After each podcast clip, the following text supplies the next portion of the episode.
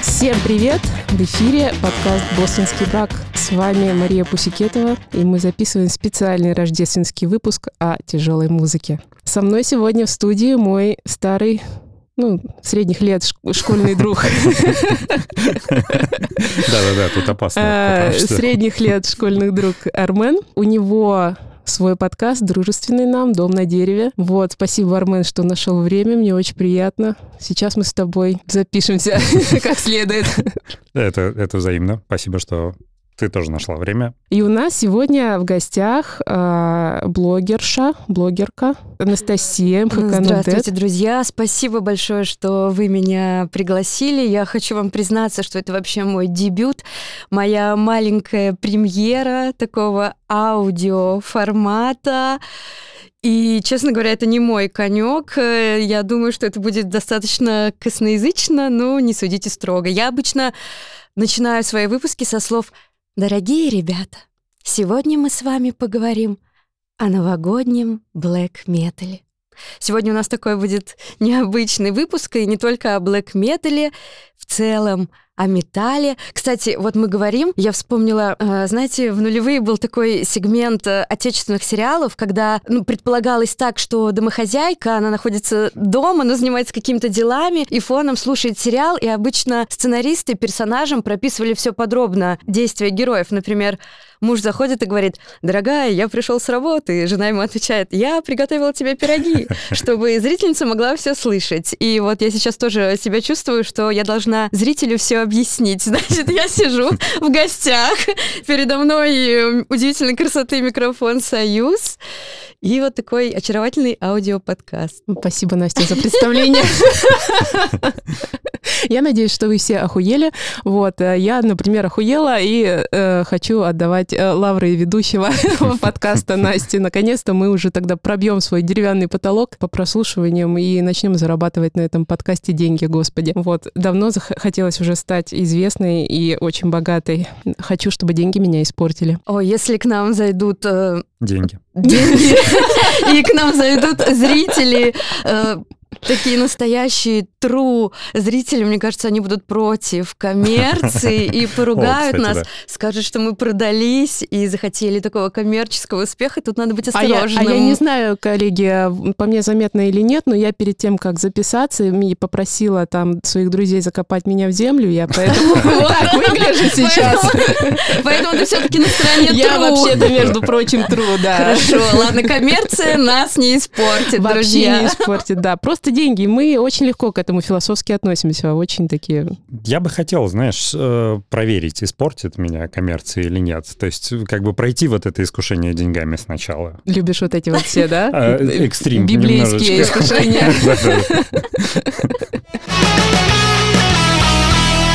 Настя, очень классный, интересный э, у тебя блог про музыку. Я, когда увидела это впервые, я очень впечатлилась. Мне было очень приятно, что а, есть люди, которые занимаются вот именно этим направлением, а, рассказывать о музыке в таком, причем интересном таком жанре, необычном. У тебя есть совершенно точно для меня ясно, что у тебя есть свой сценический образ, который э, вот ты используешь э, при записи. Как бы хотелось бы вот у тебя спросить, с чего все это началось? Так, ну, друзья, раз я пришла к вам в гости, здесь должна быть минутка нативной рекламы, но на самом деле она не такая уж и нативная, такой немного агрессивный маркетинг. Друзья, мой канал называется МХК Not Dead. Подписывайтесь на мой канал, он есть во всех соцсетях, легальных и нелегальных. Э, МХК «Мировая художественная культура не мертва».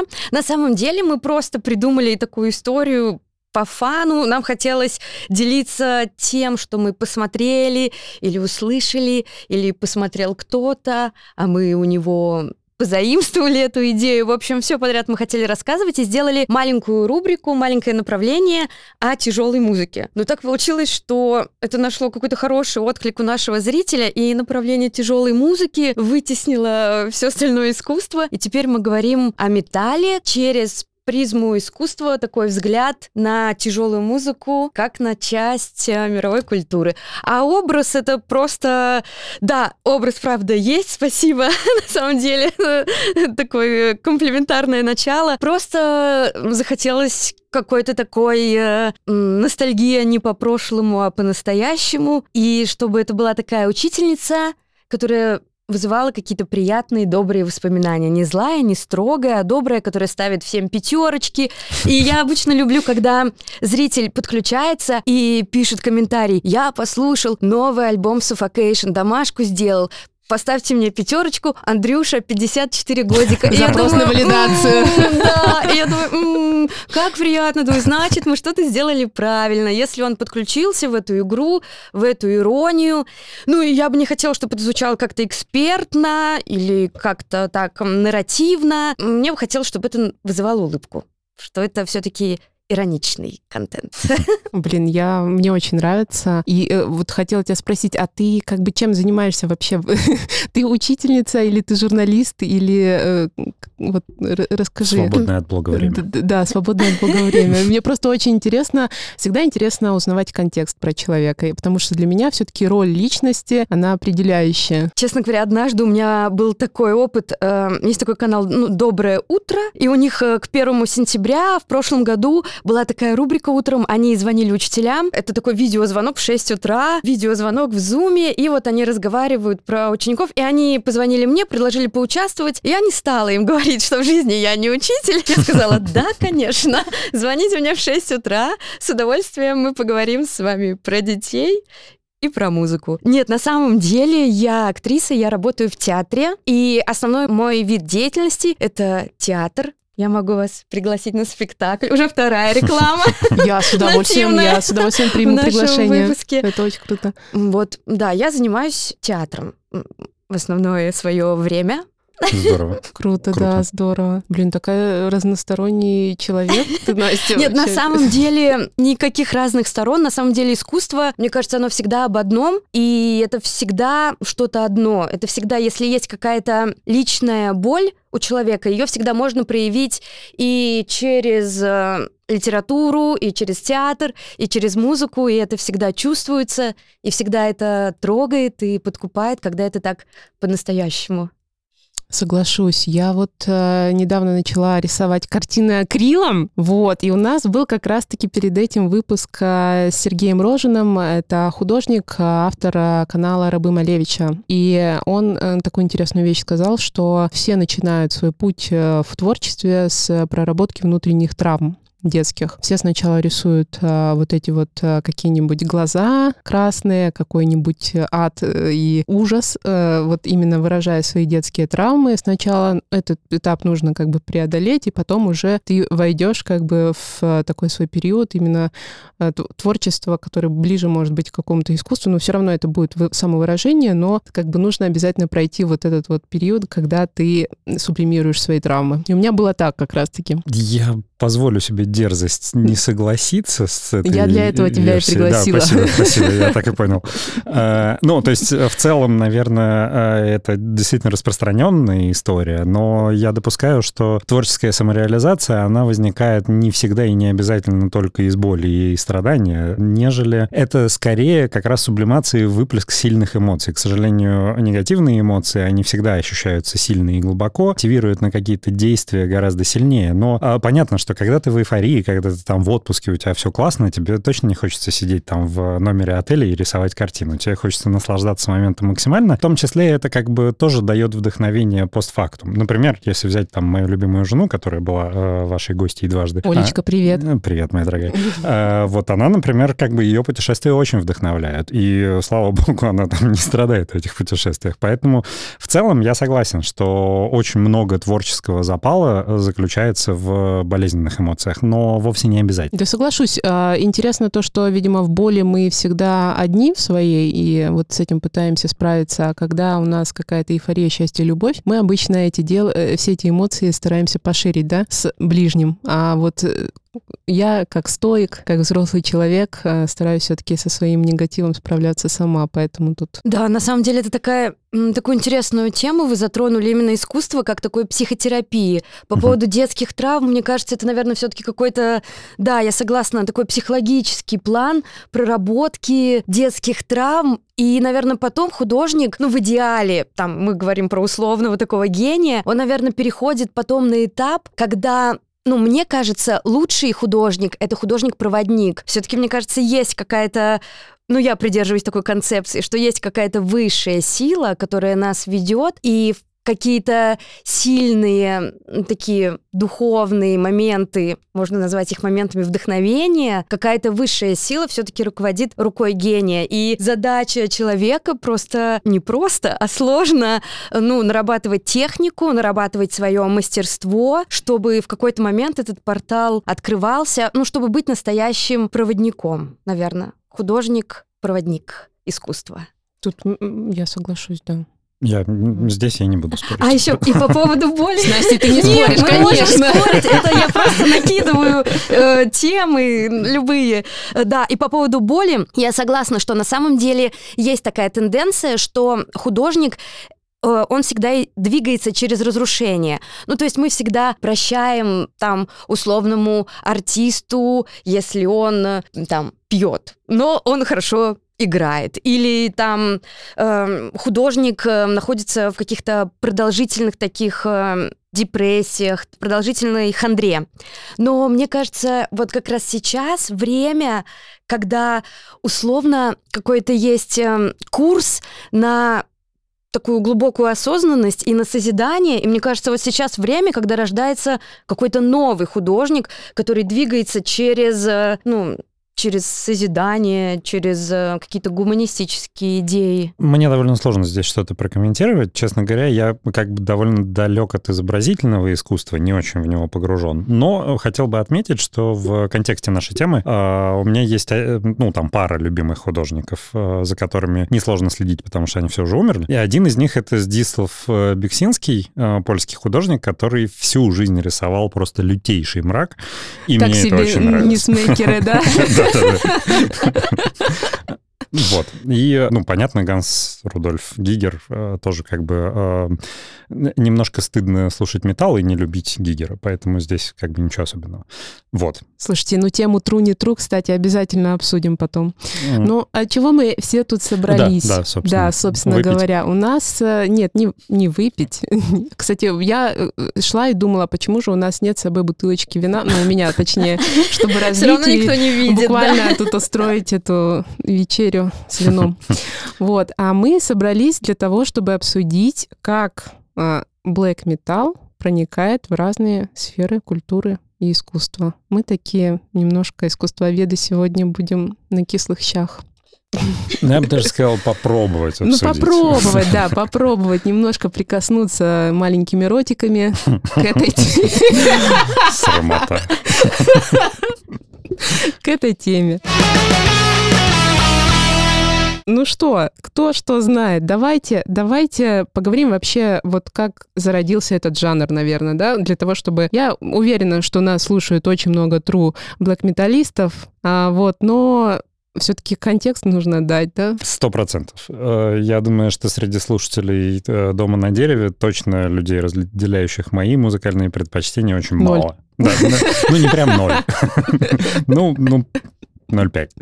А, вот. Поэтому Твоя это было жена. бы неплохо. А, моя жена — это целый человек, но она А, не ну, слушает ну, наш это подкаст. как как бы. А, да? Да, это ужасно. Э, это э, топ-10 аниме-предательств. Вот это, это Класс. второе место. Да, я на самом деле знаю сейчас немножко про эту тему, перейдем к Black Metal, про предательство. У меня есть маленький телеграм-канал, и я там пишу какие-то заметочки, и всегда э, там попадается смайлик вот с этим человечком, у которого, значит, изо рта зеленая жижа. Я думаю, что же это за человек? Он подписан, все читает, но всегда так негативно реагирует. Потом, случайно, мне попадается телефон моего мужа, и я смотрю, а когда, если ты сам поставил этот значок, он же такой ярко-синий, понимаете? И я такая говорю, это что? Он такой, Настя, ну я за вариативность мнений. Может быть, кто-то стесняется высказаться против, как бы, а я как бы мотивирую э, человека, а чтобы он по знаку зодиака просто интересно, как бы. Он, он козерог, у него скоро день рождения, Интересно, интересно, декабря. интересно, да, вариативность Вот, мнений. да, Смотри на него. Да, вообще, да, это, это Ну, очень по- коварно. По тонкому льду ходит Очень по тонкому, да. Но на самом деле, ну, я сама в этом смысле, я еще тоже тот э, любитель э, мифов. Э, Я, конечно, изначально, когда я делала первые ролики в ТикТоке, у меня был второй аккаунт в ТикТоке, и я с него писала сама себе первые комментарии, типа, как интересно, какая тема, надо же, так не, а кто вы? Вот так загадочно. Боже, кто это царица? Нет, это не- что-то невозможно. И я, ну так, эм, сама, ну так, ну ладно, я уж немного, но один комментарий, конечно, всегда был себе от меня самой. Ну, я так знаете, тоже Авиаботов, любитель, да, замотивировать саму себя на хорошую работу. Поэтому, что никакие, собственно, методы нам не чужды э, в работе и в самопиаре. Поэтому мы сейчас, наверное, перейдем к методам блэк-металлистов так плавно, как они работали со А- своей музыкой. О, да. Да, я думаю, что можно приступать. Кто, кто начнет, кто что знает. Я просто люблю тяжелую музыку. Я вот э, в теории не сильна, я знаю, что она э, пошла от панка, и там э, еще были прародители. А, но тут вот вы, мне кажется, меня поддержите лучше. Я как бы не то чтобы прям сильно погружен. А, Мне нравится black metal второй волны, и, в принципе, на этом и заканчивается. Мне даже вот все современное как-то не заходит. Есть как бы там разного рода исключения, но вот э, 90-е — это вот самый топ. При этом первая волна, с которой все это ну, как бы началось, типа Battery, Venom, э, Celtic Frost, э, я пробовал. Для меня слишком сыровато, конечно. Вот. Но, ладно, раз уж я начал, да, э, Black Metal первой волны считается, что вот, вот эти группы, которые я назвал, они, в принципе, не совсем называли себя Black Metal, но у Venom, да, по-моему, была песня Да. Black Metal. Альбом Black Metal А, да, у Venom. альбом.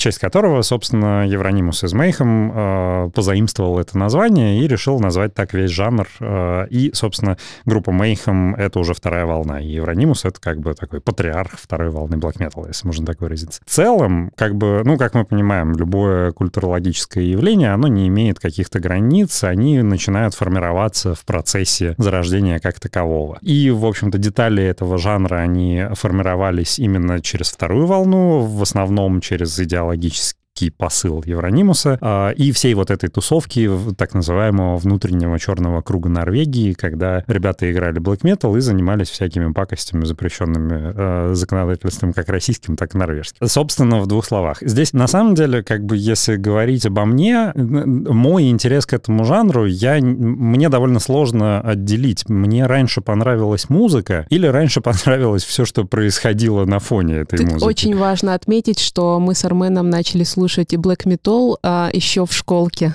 Вот, да. А, Где-то в одиннадцатом классе мы подружились. А, у нас был свой темный круг. Я насколько 38-я школа города Да, боже Белгород. мой, Да, обожаю, Даже не города обожаю, да. Белгород, Да-да-да-да. а отдельно взятой школы. Да, и мы слушали, э, ходили на кладбище. Господь, нет. Это... Ходили, это вырежем. Очаровательно, по-моему, это нужно оставить. Ну? Армен не ходил, я ходила. А Армен нет. Вот. Вот, и этим всем увлекались очень сильно, да. Да. Расскажи, как э, вот вообще у тебя с чего началось? Ты, э, то есть, как бы подоплека моего вопроса, да, я там слушал Spice Girls где-то класса до пятого. А, не К вопросу вернемся, Я просто принимаю себя таким, какой я есть. Это очень правильно, это новая волна, вот это вот э, созидательная на тебя подействовала. Вообще ты мейнстримный чувак, мне кажется. Чтоб ты знала, в 2019 году я был на концерте в Атейн, а, я был на концерте Мглы, и мы с женой летали в Лондон на концерт Spice Girls. Так что, ну, знаешь что? Это вам не это, я Это хороший диапазон, на самом деле, это масштабно. Да. К сожалению, концерт Мейхем был уже в январе 2020 года, но это одна из моих самых любимых групп, поэтому... Нет, ну Варк же после того, как его освободили из заключения, он уже не вернулся в Мейхем, я насколько знаю, он там в заключении написал пару альбомчиков на тюремном синтезаторе, и все. Да, он продолжал делать музыку как Бурзум. Да, да как да, его да, One Man Black Metal Project. Ну, как бы в Мейхем-то он э, был одновременно с Евронимусом, и, собственно, примерно одновременно с Евронимусом он эту группу покинул. Ну, так случилось, что когда ты убиваешь своего, своего гитариста, довольно сложно продолжать с ним играть в одну группу. Настя, как у тебя все-таки? А, Расскажи. Да, на самом деле классно. Я люблю вообще такие разговоры, где от Spice Girls мы перелетаем к Варгу, и вот так вот обратно, и все намешано. Я вообще такое очень люблю. Да, ну, вторая волна Black Metal, Норвегия, ну да, мне кажется, тут надо сказать еще пару слов, э, почему, как, почему никто не знает. Наверное, это случилось, потому что, в том числе и потому, что в Норвегии это такая достаточно благополучная страна, консервативная страна, и в ней такой высокий уровень жизни э, населения, социальные дотации. И, наверное, когда у тебя все хорошо и все прекрасно, и тебе не с чем бороться, а твоя внутренняя борьба и твой внутренний бунт, он все равно как-то давлеет, наверное, хочется какого-то протеста, художественного протеста, и откуда вот эти появляются молодые, горячие и злые ребята, и Евронимус с черным кругом. Да, мне кажется, Евронимус вообще был каким-то великим мистификатором. Он все придумывал, его можно назвать как бы продюсером. Он на самом деле создавал вот эти мифы вокруг себя и все эти концепции, все эти идеи. Но вот этот тонкий момент, это нужно, наверное, сказать, да, что когда как бы есть идея и есть жизнь, то есть когда воплощение идеи переходит в жизнь, в общем, когда эта грань стирается между территорией жизни и территорией искусства, то это, конечно, может привести к трагедии, в том числе, как это случилось вот в их э, случае, и такая личная трагедия, и масштабная трагедия для Норвегии.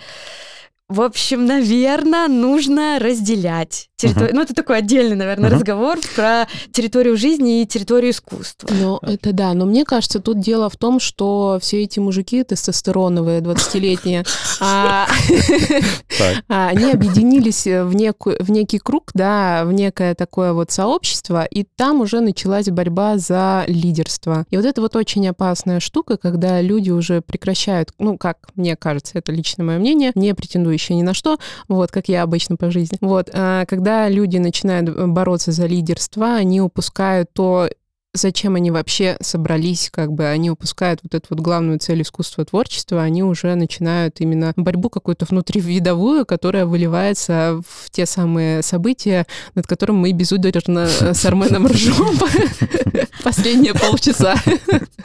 Вот.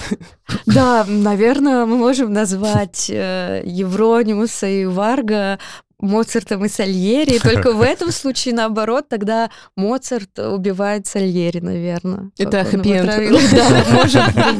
Ну, так я не знаю, да.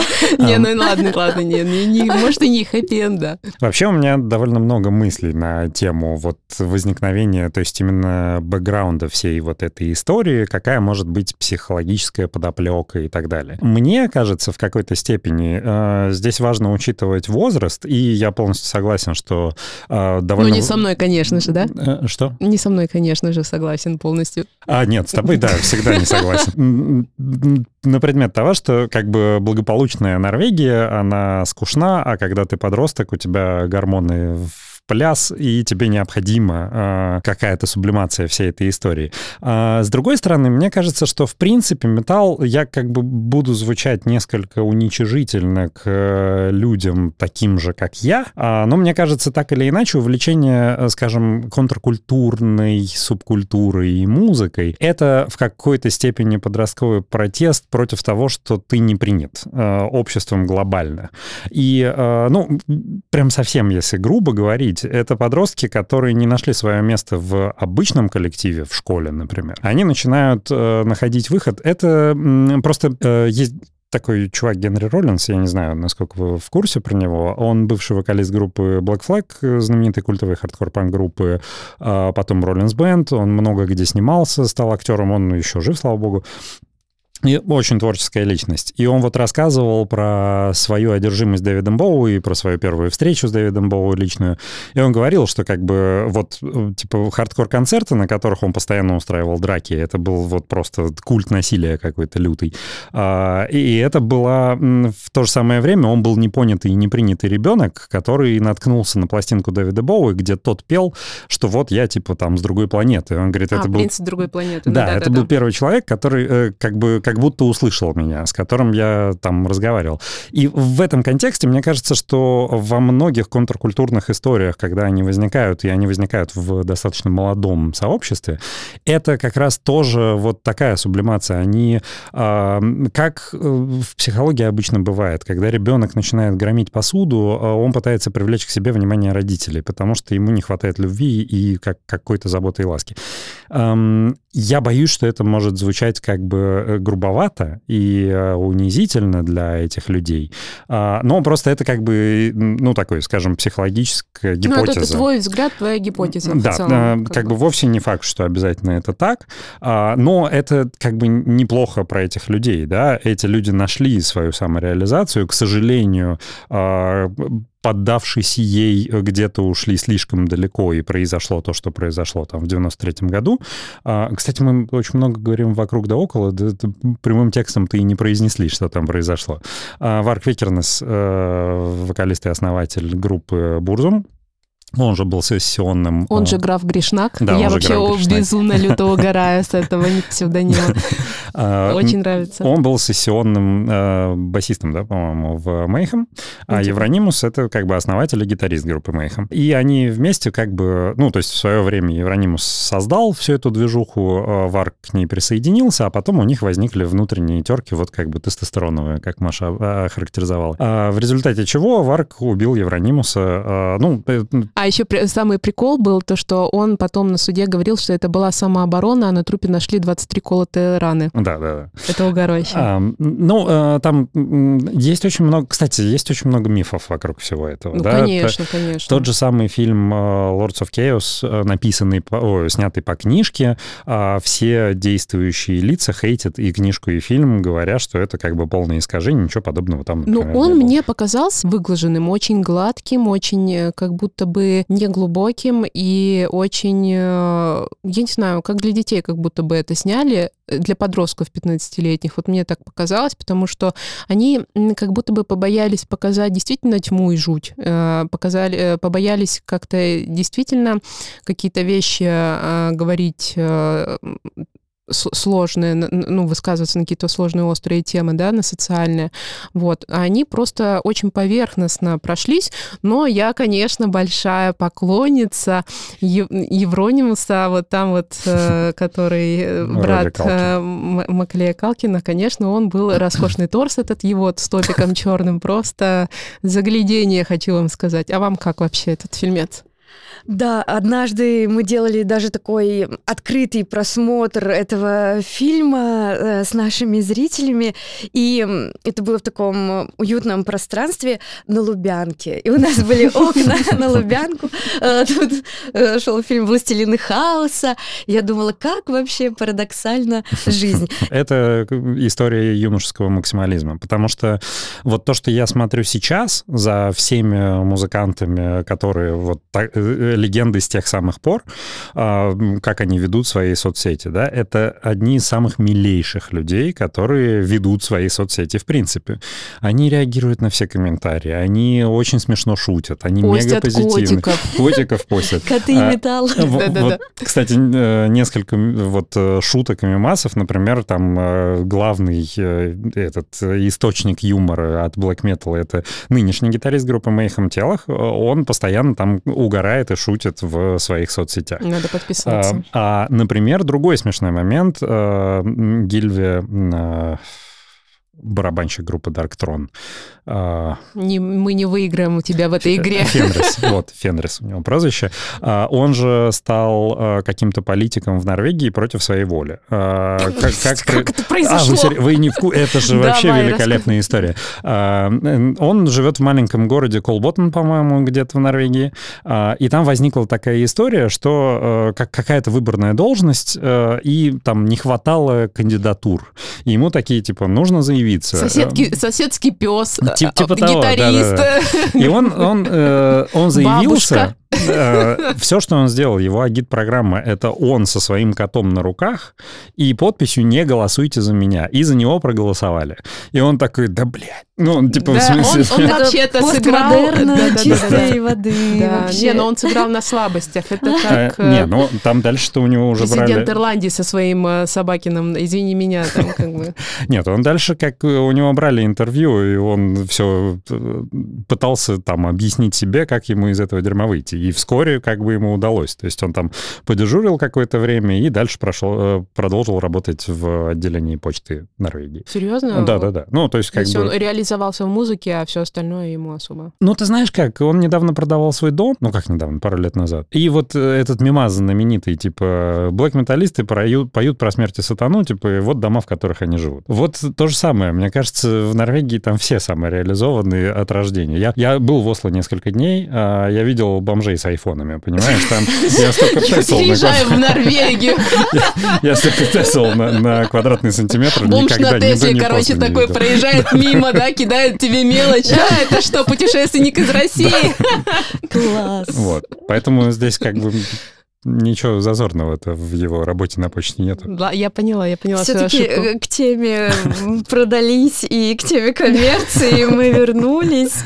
И вот, кстати, на тему вот э, коммерческую мы заговорили про фильмы, а вот этот хоррор э, фильм «Колыбель кошмар». Да, да, да, да, да, было. И мой любимый Дэнни Филдс там снимался. Я обожаю Кредл Филдс, обожаю. Да, это же тоже вот с Кредл Филдс, мне кажется, тоже такая же была история, что когда они вот в начале, в 2000, по-моему, году они подписали вот этот вот э, контракт с лейблом, mm-hmm. вот этот Sony Entertainment, там как-то называется, лейбл, который там работает там с великими поп-артистами, там с Мадонной, и, конечно, в общем, все их э, такие преданные слушатели, категоричные, сказали им, что они позеры, что они продались и что они просто оставили свои идеи. И на самом деле вот как раз, по-моему, через год, в 2001 году, где-то вот тоже в, эти, в это время вышел этот фильм, то, что вокалист играет главную роль, блэк-металлист главную роль в таком массовом фильме, может быть, там с точки зрения кино это не самый там новаторский фильм, это такой ужастик, хоррор, ну, фильм в своем жанре. Но для блэк металла это было такое огромное событие, что настолько вышли из андеграунда, что назад дороги ну ты и шлюха. Да, да, да. А потом, кстати, это потом где-то там а, через год, такой, за деньги, да. За деньги, да. А потом еще где-то через год, по-моему, у Дими Бурджер вышел тоже новый альбом, и они продали какое-то нереальное количество пластинок, и тогда их тоже обвинили в этой вот коммерциализации э, своего искусства. Где этот баланс между а. за деньги, да, и, и домом, и работой на почте, и искусством? Или художник должен быть голодным? Абсолютно не согласен с последним тезисом, но я должен отметить, что э, моя самая любимая black metal группа — это Carpathian Forest. И, возможно, они до сих пор считаются true, э, потому что они точно никак не были зашкварны. Их слушает только Армен. А, у них есть одна кассета. И она у Армена. Нужно прокручивать на карандашах. А, у них, кстати, великолепный басист Дэниел Фрэнксин. Мы с ним прям дружим в соцсетях. Он Симпатичный? Он антисимпатичный образом. Он чудовище вообще. Но он э, ну прекрасен душой сыграть, да. А, так вот, я смотрел какое-то интервью вокалиста группы Carpathian Forest. Он такой, типа, в конце интервью такой, «Э, кстати, Шаград, вокалист Дима Боргер, э, типа, очень крутой чувак. И весь зал начинает ржать, он такой, да нет, я серьезно. И он уходит. Э, то есть, и, кстати, еще я слышал, что из Black Metal есть всего две группы, которые стали мейнстримом и популярны за пределами Black Metal и даже просто металла. Я был удивлен, потому что я ожидал, что это будет Дим Боргер и Cradle of Filth, а это был Дим Боргер и Сатирикон.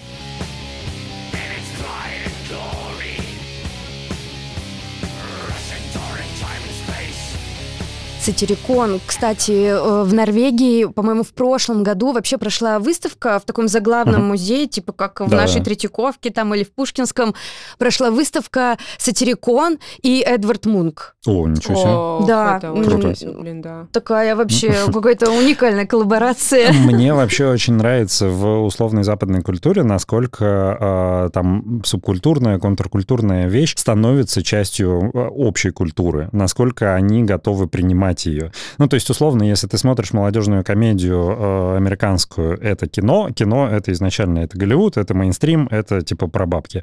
И ну, там... не обязательно, смотря какое кино. Ну, Например, Ари Астера возьми, вот. Он очень приличные фильмы снимает. Я бы не сказала, что это чистый Голливуд. Э, я не... Э, это молодежная комедия? Ариастер? Нет, ре, он не реинкарнацию снял, «Солнцестояние» наше любимое, а, там, где Господь. пекут э, бывшего в да, да, медведя. Да, Отличная вообще сцена, очень нравится. Советую. Так вот, я про молодежную комедию. Ну, как, как пример, да, э, поп-панк, который как бы выходит из обычного панк-рока, который контркультурен сам по себе в принципе в своем корне там и так далее, э, он играет в этих э, фильмах фоном. Там те, то же самое «Американский пирог», там вот э, «Дорожные приключения» и прочее, прочее. Насколько как бы мейнстрим-культура готова принимать в себя то, что может куда-то еще зайти.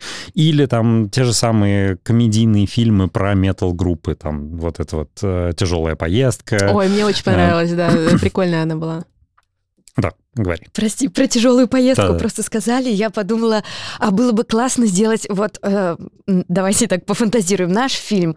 Э, какой-нибудь парень едет э, с Дальнего Востока, из Хабаровска, едет в Москву, на, э, в Подмосковье на фестиваль Metal Over Russia, и пока он едет, э, вот начинаются вот эти переписки, эти смс что э, меняется площадка, и потом, и он уже приезжает, ну там какие-то еще внутри перипетии, я не знаю, он влюбляется, там что-то еще происходит. И когда он приезжает, он узнает, что фестиваль отменен. Мне хм. кажется, это будет ну, такая трагедия. Я вижу в этой роли Юру, Юру Борисова. Юра Борисов прекрасно Обожаю. будет в этой роли, да. И, да. и мы э, соберем документальные материалы про Metal Over Russia, почему он летом не состоялся. Мы проведем расследование, мы все узнаем. И у нас будет такой э, байопик о фестивале. Это Мне кажется, это будет огонь. Да, я со следующего года как раз э, хочу пойти в МШК на сценариста, и это будет мой первый вот. проект. Все, забились. А еще по поводу панк-культуры хотела вернуться. Вы были на выставке на винзаводе про панк-культуру? Просто э, я проигнорировала, потому что это мейнстрим. Я плюнула, просто я плевала в каждую афишу, которую я видела по городу. А, как вы знаете, работы у меня было много, как вы понимаете. Нет, а я э, на самом деле, вот, ну, вышел этот uh-huh. сериал да, про да. король и шут, да, про король и шут тоже, естественно, очень много споров, что это вообще не панк и так далее, но мне тут понравилась именно вот эта волна такой, знаете, ренессанс uh-huh, у uh-huh. русского панка случился. Вдруг молодежь... Все достали торбы да, вот эти вот, да. Молодые ребята с ирокезами стали по улице ходить. Я уже, ну, лет 15 последних такого не видела. И мне было это очень приятно. Я сходила на эту выставку. противостояние, да. да. И на выставке мне очень понравился зал, где такой есть взгляд это, кстати, мне кажется, к блэк металу тоже подходит, что панк, он стал как бы выше музыки и выше субкультуры, или вот, как мы говорим, контркультуры. Панк — это стало таким огромным явлением, и мы уже можем сказать там про любого человека, что он, ну, про какого-то человека, что он панк, хотя он вообще там Sex Pistols никогда в своей жизни не слушал.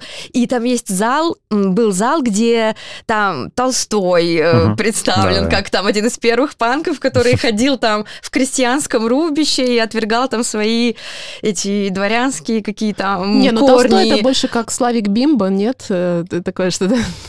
Может быть. Ну, какой-то вот такой общий взгляд. Э, мне нравится там Диоген, античный философ, который тоже панковал, потому что он жил в этой бочке, сказал Македонскому, подвинься, как бы я хочу на солнце посмотреть. Вот такой какой-то общий взгляд мне очень понравилось. Несмотря на то, что, конечно, это, это мейнстрим. А. Эм, ну, я полностью согласен, что это было говно, но не потому, что это был мейнстрим. Э, мне очень... Ну, то есть я как бы как тебе сказать, я люблю культурно насыщаться из того, что я предпочитаю. То есть, грубо говоря, когда я езжу в Берлин, я стараюсь каждый раз... А, зайти в Berghain и там... А, ни разу не был. А, зайти в музей Рамонс. А, тем более, что а, ты один раз туда заходишь, тебе дают значок, который является билетом, и потом ты дальше бесплатно можешь приходить каждый раз с этим значком. Очень по-панковски, да, класс. Да, да по-приличному. А, и там э, это, ну, несмотря на то, что Рамонс из Нью-Йорка, э, единственный музей, групп, посвященный группе Рамонс, находится в Берлине. И это потрясающий музей. Там куча их личных вещей. Там э, просто а, он весь из фанеры сделанный. Ты заходишь, там вот комнатка, там диван, там промятый, протертый, напротив дивана телевизор, в котором постоянно там концерт Рамонс. Великолепная вещь. Ну, то есть мы всегда в восторге, когда туда там приезжаем. И потом ты идешь с надеждой, с громким названием выставки, что панк тут как бы вообще. И ты приходишь, и там из интернета фотки распечатаны. И такой, ну класс, ну хорошо. И дальше там начинается уже культ говнарства там с да, отечественными легендами так называемого панк-рока. А потом 70% э, этой выставки посвящено, я не знаю, рисункам Андрея Князева из группы «Король и Шут». И ты такой, ну, великолепно. Сколько там стоило? Полторы тысячи рублей? Ну, панк-рок просто, ну, вообще, за каждую копейку. Нет, мне очень не понравилось. Слушайте, я единственное, что могу сказать, это, ну, говно все, конечно, но хорошо, что это хотя бы случилось хоть в каком-то виде.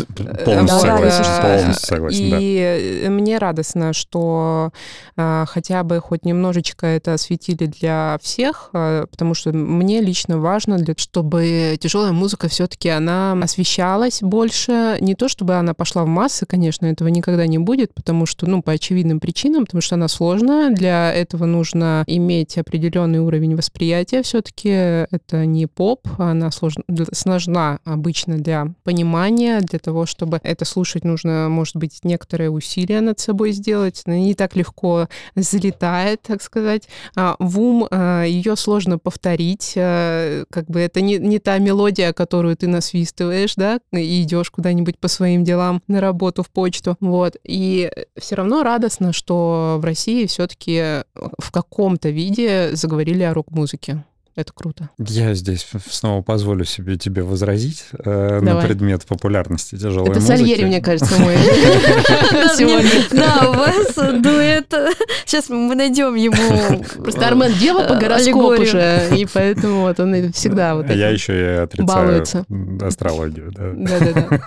А, я просто к тому, что если мы вспомним э, прекрасные 90-е и начало 2000-х, все-таки тяжелая музыка была достаточно мейнстрим мейнстримный. А, понятно, это как бы не совсем уж нишевая история. Black Metal э, в том значении мейнстримным не был никогда. Хотя, кстати, мне кажется, пару лет назад популяризация Black Metal начала происходить. Но тоже как бы в определенных кругах, но тем не менее.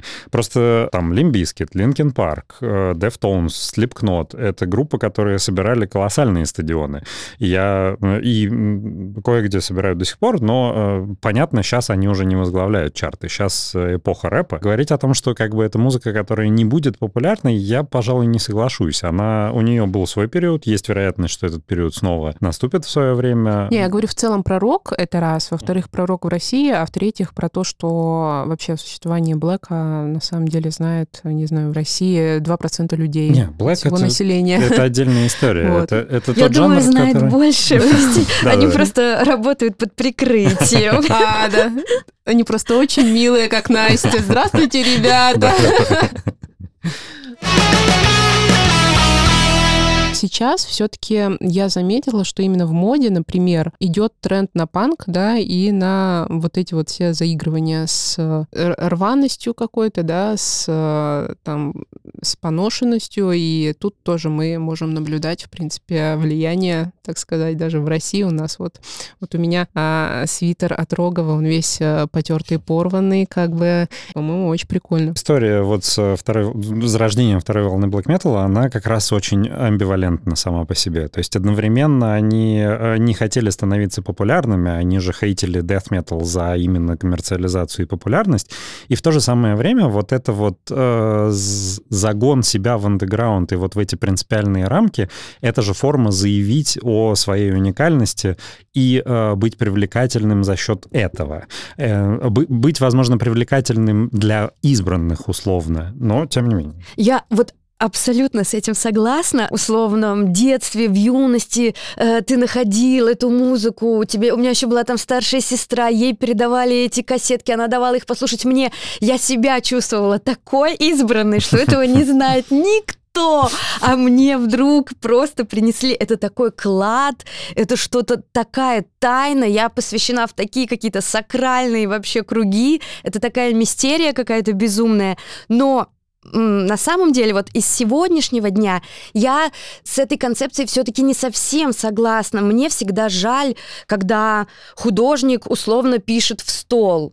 Мне кажется, искусство, оно в том, чтобы и ты сделал музыку, и я ее услышал, мы работаем оба. Тут как бы моя душа тоже работает, такой тренажер души, это должно происходить. И за счет именно этого обмена и происходит вот этот творческий акт. Совсем себя загоняешь в эти рамки, что я издам свою музыку только на 10 кассетах, или вообще это будет музыка, которая будет только в моей голове, ее никто не услышит, но она будет самая лучшая трушная но музыка. Это самый я... трушный подход, кстати. Да, я, да, даже, да, да.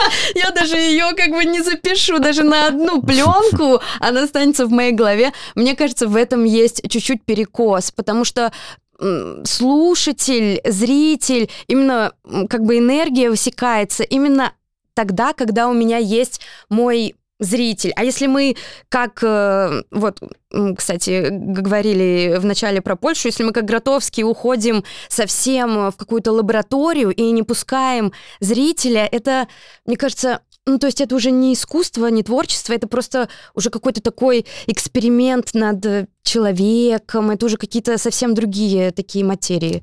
Музыки нужно зритель, нужен олимпийский. Сейчас меня все просто ругают. Нет, я согласен. Я как бы согласен с Тарковским. Человеку нужен человек. Если вдруг тебе он оказывается не нужен, если тебе достаточно тебя самого, то здесь скорее, ну, э, это сильно нетипично для человека как такового. Мы, к сожалению, социальные существа. К сожалению, да, я тут добавлю. Это правда. А, Настя, вот ты на своей лекции рассказывала еще влияние Black Metal на арт-перформанс, и мне показалось очень интересным. Я практически ничего не запомнила, но мне показалось очень интересно то, что художники как раз-таки акцентировались именно на на крови, на каком-то именно бунтарстве, они вот, э, вот эту вот агрессию и вот эти вот страшные вещи, они прям возвели в какую-то аксиому, то есть там был художник, который резал себя прямо на сцене, это тебе не какая-нибудь Марина Абрамович, да, которая там села и сказала, делайте со мной что хотите, но они прям действительно очень страшные вещи делали. И вот насколько это оправдано для, вот, для зрителя вообще вот такие приколы? Да, это такой классный вопрос. Это такая, на самом деле, большая тема.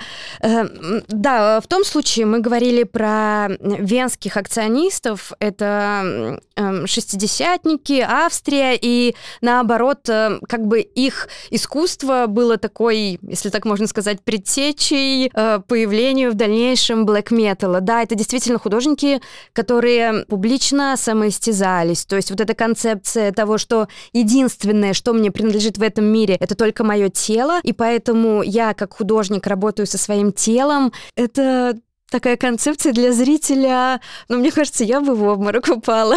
Ну, не знаю, как, э, насколько это оправдано в искусстве, я думаю, если это трогает зрителя и задевает зрителя, то тут все средства хороши, как говорится. Да, Если ты сам, да. ну то есть тут важно это разрушение, чтобы оно чтобы тут не было насилия. Если ты сам хочешь... Э, Хочется, чтобы разрушение несло какой-то смысл, а не, был, а, а не было просто разрушением ради разрушения и а, просто нацелено на то, чтобы шокировать. Ну, хотя да. шокировать тоже, в принципе, можно. Ну, вот хотелось бы больше смыслов, да? Нет, обязательно нужна концепция, тогда это и есть... Ну, без концепции это не искусство, а просто какие-то да, маргиналы, да, да. хулиганы. Да, да, вот да, да, да. мы говорим про вот это направление, на самом самом деле вот э, это где-то в нулевых э, появилось такое направление in your face, как бы, когда вся правда выдается в искусстве так неприкрыто, так жестко и слишком правдиво. Была м, драматург, у нее называется пьеса «Психоз 443» Сара Кейн. Э, о таком тяжелом пограничном состоянии женщины. Она написала этот текст, и я точно не знаю, но через какое-то время она сама покончила с собой. То есть это уже такие, ну, пограничные состояния. Я бы на эту территорию не заходила бы. Но mm-hmm. и, и есть, конечно, много э, в этом и просто, ну, просто шоу. и это, конечно, ну, мне ближе, когда это все-таки, ну, есть граница между этим. Э, рас... Артисту, чтобы сыграть Раскольникова, не обязательно идти убивать бабушку, чтобы это прочувствовать, ну, условно, мы так все упрощаем, и выйти потом на сцену. Все-таки должна быть какая-то, наверное, граница. Вообще, кстати, очень интересно, насколько в культурах одни и те же вещи по-разному могут представать, исходя из э, там, ну, какой-то традиции. Потому что я в этом году впервые был в Боливии, и э, оказывается, в Боливии распространена традиция держать дома а, засушенную голову или череп какого-нибудь своего родственника. И это типа к счастью, к благу и так далее. Ну, то есть приди и скажи любому человеку на территории Российской Федерации, типа, держать дома голову там твоего отца отличная идея. Тебя тут же упекут в психушку, я думаю. А там это как бы распространено во всей стране. Вот вот так вот. Это культурный контекст, так называемый, да. Ну вот а, в Испании же есть а, праздник Муэрта, как раз посвященный смерти, очень круто. В США есть Happy Halloween, вот. Э, и э, как раз-таки, по-моему, западная культура, она больше интегрирует э, в себя вот эти вот какие-то языческие мотивы, а у нас, так как мы православные все, у нас это все не поддерживается, да. Вот так. Ну, Слушай, мне... тоненько было. Мне, с одной стороны, кажется, что это идет попытка, если как бы с точки зрения психологии пытаться это анализировать, с одной стороны, а, идет попытка принятия а, вообще факта смерти, который является неизбежным. А, с точки зрения буддизма, неизбежно, вообще постоянные есть только три вещи и неизбежные. Это болезни, старость и смерть. Все остальное временное и не имеет смысла за это держаться. Так вот, принятие смерти как таковое возможно, это э, вот популяризация вот этих вещей, это попытка, ну, смириться Сублимировать с свой мыслью, страх. А, с одной стороны. А с другой стороны, возможно, здесь э, обратная ситуация, когда, э, как с игрушками Хаги-Ваги, да, э, они страшные, но они терапевтичные, потому что ребенок, играя со страшной вещью, контролирует эту страшную вещь, и он перестает бояться своих страхов.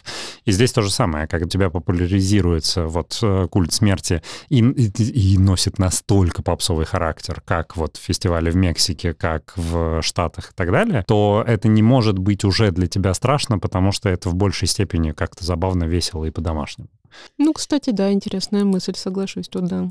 Да, такой страшный, терапевтичный black metal. Ну, кстати, вот э, если так в эту тему заходить про смерть и возвращаясь э, как бы к норвежским музыкантам, uh-huh. к Мейхам, Дед, он действительно тоже вот эм, изучал все эти такие uh-huh. пограничные состояния, если так можно сказать, но есть какая-то информация, что как будто бы он в детстве чуть ли не утонул. Uh-huh.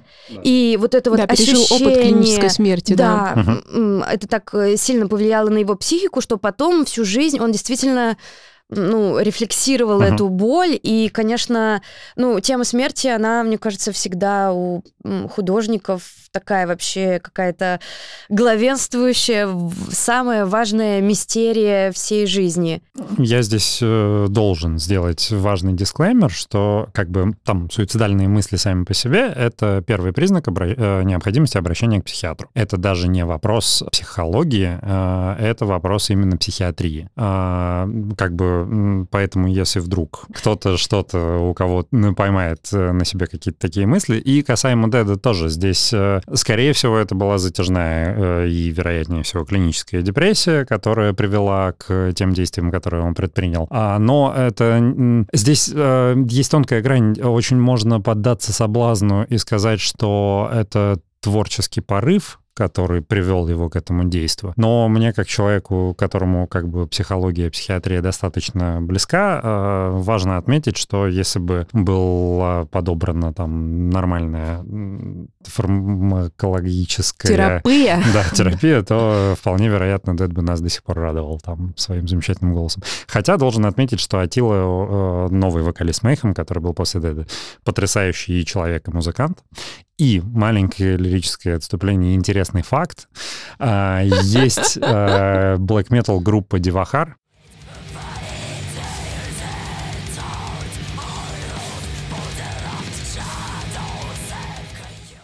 состоящая полностью из девушек, расположенная в славном городе Ереван, Республике Армения, у которых есть совместный трек с Атилой из группы Мейхам. Вот это круто!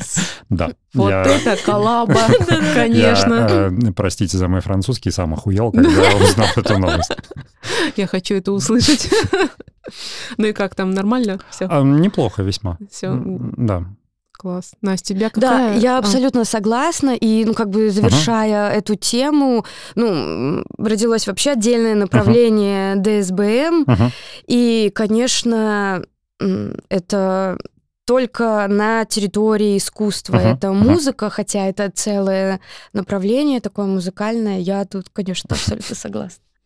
Настя, какая у тебя любимая группа? Да. Да. Давайте уже к самому интересному. Вернемся к Spice Girls. Э, ну, не знаю, мне не хочется так говорить какую-то конкретную одну любимую группу. Мне Давай кажется, три. тут всегда э, все зависит от какого-то времени, от э, состояния. Но я вот сейчас слушала э, последние дни. Есть такая наша отечественная группа «Якорь». Это город Онега, Архангельская область. Это такой дум-метал. Uh-huh. Вот это как раз русская хтонь, про которую мы с вами говорили. Вот я... Это прям такой фильм Балабанова, только uh-huh. в музыке. Я вам Рекомендую. Но когда я шла сегодня, кстати, к вам, я слушала в наушниках Power Wolf. Вообще идешь по сугробам, он так как-то тебя эпично так э, мотивирует дойти до цели, так э, заряжает. Но мне кажется, с музыкой не хочется тут ограничиваться названиями. Это всегда, ну, как у всех, наверное, от э, состояния, от настроения. Ой, у меня тоже абсолютный рандом. Я даже иногда не запоминаю название групп. Я просто там накидываю, и у меня диапазон отклонен от э, классического рока, типа Rolling Stones, там э, Queen, а, там какая-то, может быть, заход в электронику, типа Radiohead, и там до Димы, Димы Боргер, вот это вот Cradle of Seals, а, и там дальше. Ну, это уже от состояния зависит. Так, а у тебя? А, у меня разброс вообще максимальный. Э, Лана Дель Рей — одна из моих любимых певец. А, группа Мгла — одна из моих любимых групп. Польский black metal, а, достаточно мелодичный, очень интересный. Карпатиан Форест — это вообще любовь на века. А, но в последнее время я очень много начал слушать кантри. Ну, не обычный кантри, типа... Дарк кантри. Кстати, мне очень нравится дарк блюз. Мне кажется, что сейчас э, как раз есть очень много переплетений между black metal и кантри-музыкой, как бы странно это не звучало. Да как вообще, в каком а месте а они я, переплелись? Ты, вот это я что тебе за... Сейчас, я тебе сейчас расскажу прям супер аргумент, который тебе нечем крыть. А, а, Адам Нергал Дарский, вокалист группы Бегемот, у него есть сейчас свой э, сольный кантри-проект, который называется Me and That Man. При этом, э, когда он начал этот проект, его начали обвинять в а, как бы это сказать, а, ну, не в плагиате, а вот, типа, он там перенял фишку у King Dude. А, King Dude — это чувак, который там играл всегда вот эту вот мрачную около кантри музыку, но был всегда вхож, например, в black metal тусовку и в целом. По случайности. Возможно, да, но надо отметить, что это реально очень мрачная музыка. И как бы ты понимаешь, что когда ты... То есть шляпа не такая уж и ковбойская, да? Абсолютно, да. Э, кстати, про шляпы. Я тут недавно наткнулся на одной запрещенной соцсети на видео. А, там есть рекомендованные коротенькие видео, и мне постоянно попадаются вот эти вот семечки, э, видео-семечки. Там то э, рыбаки ловят лобстеров и срезают с них паразитов, которые наросли, то еще что-то, и ты как то... Уважаемая предложка у тебя, конечно. А, подковы меняют лошадям. Ну, то есть как только ты натыкаешься на одно видео, дальше все как в тумане, невозможно остановиться. И вот э, там сейчас э, часто мне попадается видео, видимо, какая-то популярная тема, э, скорее всего, в Америке, как делают шляпы. Э, и делают там, знаешь, типа, явно чуваки такие, там, металлисты-панки какие-то. Таргетинг на Техас у тебя настроен Я не знаю. А, но там, знаешь, типа, верхушка шляпы, она в форме черепа сделана. Там э, специально они тут же... Это потрясающе выглядит. Это, ну, то есть, во-первых, наблюдать за этим, это очень интересно. А Но вот это вот как раз-таки проникновение блэк металла в моду, да, произошло? Вот мне кажется, что есть такое, э, как-то грани искусства начинают стираться со временем очень сильно. И э, заимствований очень много и в ну метале. Э, есть группа Токи, пишется T-A-K-K, по-моему. И Е еще на конце. Или нет? Японцы, что ли? Не-не-не, норвежцы тоже. А. А, а. У, них, у них есть песня, в которой неожиданно начинает играть банджо. Вот инструмента более не вписывающегося в black metal придумать себе невозможно. И звучит это так же уебищно, подыха... как, мы, как, мы, конечно, как подыхаем, но весело. Ну, то есть это реально... Добавим банджа. А, но, тем не менее, как бы... Ну, а, слушайте, а помните группу Tiger Lilies?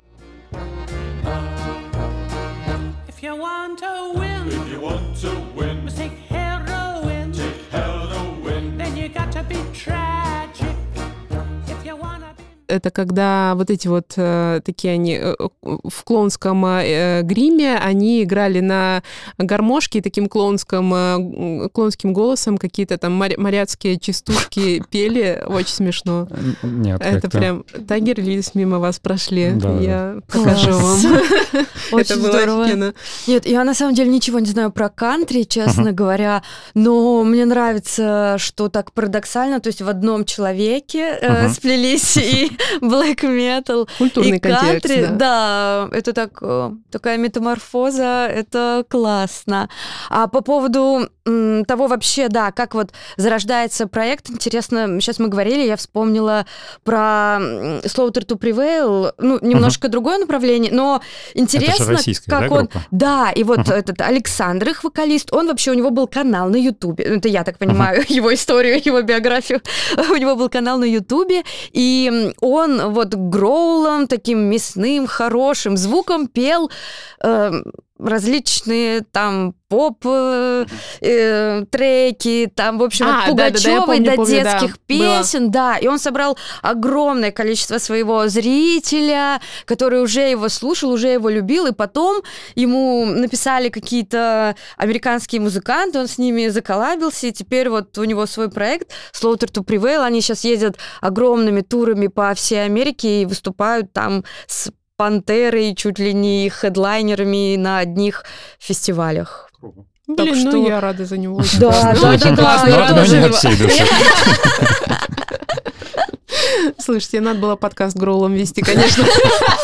Ой, это было бы классно. Я мечтала А, в детстве, ну, ну, в школе, когда научила вот это вот все начала слушать, конечно, я мечтала. А у меня был один опыт, э, ой, стыдно, такой маленький каминг В общем, одно занятие по вокалу, у меня совершенно нет музыкального такого слуха э, в плане там интонирования, попадания петь в ноты. И я решила, что, э, ну, думаю, для гроула не нужно э, петь э, в ноты, почему-то я так решила. Можно просто, ну, как бы так, петь, э, рычать. И у меня было одно занятие э, с педагогом по вокалу. Это очень э, э, прекрасная преподавательница, которая тоже сама поет э, экстрим-вокалом. Но все плохо закончилось, оказалось, там тоже нужно, черт побери, даже гроулом нужно попадать в ноты. И поэтому Блин, это это было мое фиаско, да, мое Фиаско, такое- братан. Но опыт был, Но да. на самом деле не нужно себя ограничивать, нужно пробовать, неважно. Получится, Да. не получится. Я вообще к этому вот так отношусь. То, что если тебе хочется, ну сделай. Неважно, облажаешься ты, не облажаешься, у тебя будет бесценный вообще опыт, и не нужно там как бы э, ожидать от себя каких-то невероятных успехов. Нужно вообще кайфовать по жизни и просто наслаждаться процессом. Мне кажется, это green флаг и прекрасный э, Да, я абсолютно согласна. Такая мотивационная речь. Да, да, да. Нужно Несмотря на то, что я слушаю black metal, Да. я еще такие светлые вещи могу высказать. Слушайте, ну я вообще считаю, вижу свою миссию а, как спикера. А, так как у меня есть платформа, я, значит, спикер, и у меня, значит, есть миссия. Вот. Хотелось бы просто немножечко снять стереотип а, вообще с тяжелой музыки, что это мрачнина, и там а, и слушают и играют ее какие-то психически больные люди, которые нацелены только на а, разрушение, на какой-то просто на какую-то позу а, для того, чтобы шокировать других и чтобы вот за счет этого там как- какое-то свое нарциссическое, может быть, эго подпитать. Вот на самом деле нет, на самом деле это все очень глубоко, и когда я начала это слушать, я з- заинтересовалась там и историей, и музыкой, и в том числе классической, и начала и книги читать там э, какие-нибудь тоже классические, ну, пускай это будут, были там готические а, э, книжки типа Мэтьюрина «Скиталец», там, но это, тем не менее, Гофман тоже очень круто писал. И вот, э, вот это вот увлечение тяжелой музыкой меня сподвигло на саморазвитие. И мне бы хотелось, чтобы все к этому так относились. Вот. Я полностью с тобой согласен.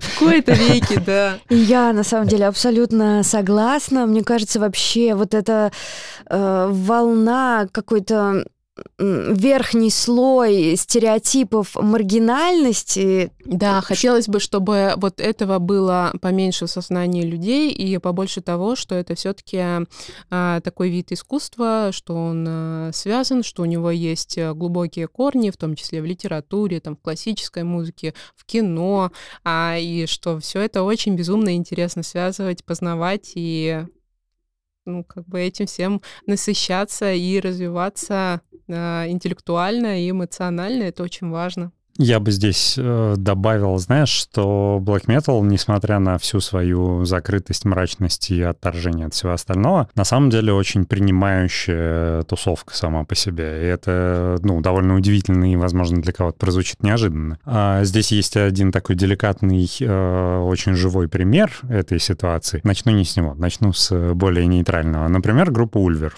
В 90-х они начинали э, с Black Metal и были в тусовке, а потом неожиданно неожиданно... Ну, я так полагаю, что э, их вокалист немножко переборщил там с разного рода веществами, увлекся электронной музыкой.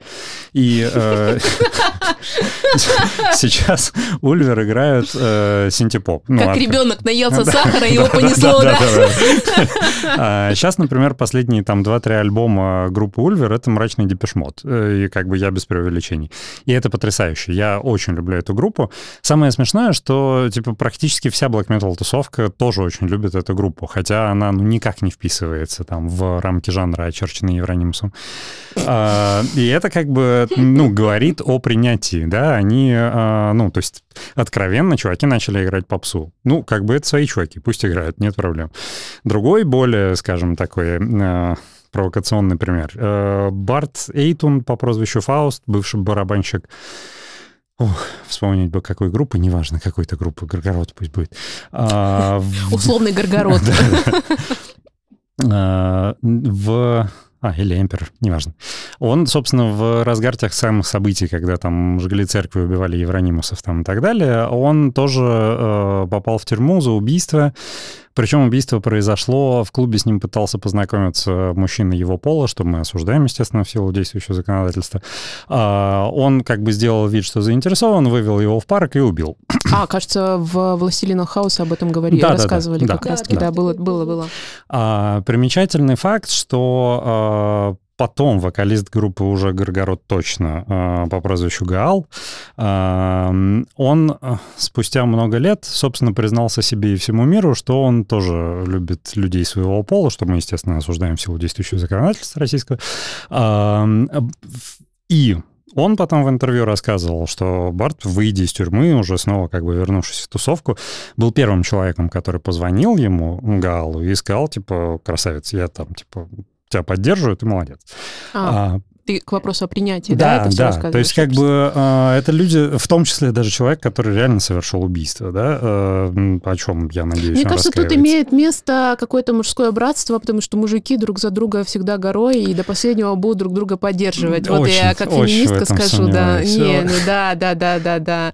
Между прочим, вот у мужиков такое есть, а у женщин нет, у нас конкуренция в основном. Я вообще не понимаю, как ты к этому выводу пришла из это этой правда. истории. Не, не из этой истории, я вообще в принципе свои наблюдения наблюдения могу сказать, то, что вот э, у мужчин все-таки есть какой-то...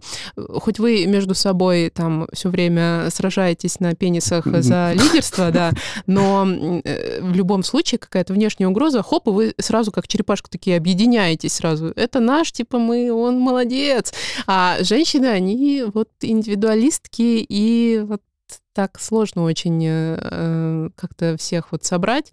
Но на самом деле я за то, чтобы было сестринство и за то, чтобы женщины друг друга поддерживали и ни в коем случае не э, видели друг в друге конкуренток, потому что дружить намного луше и правильнее, чем конкурировать. Я бы развил твою мысль дальше, Давай. потому что ты все равно... А, Поверхностная а, женщина.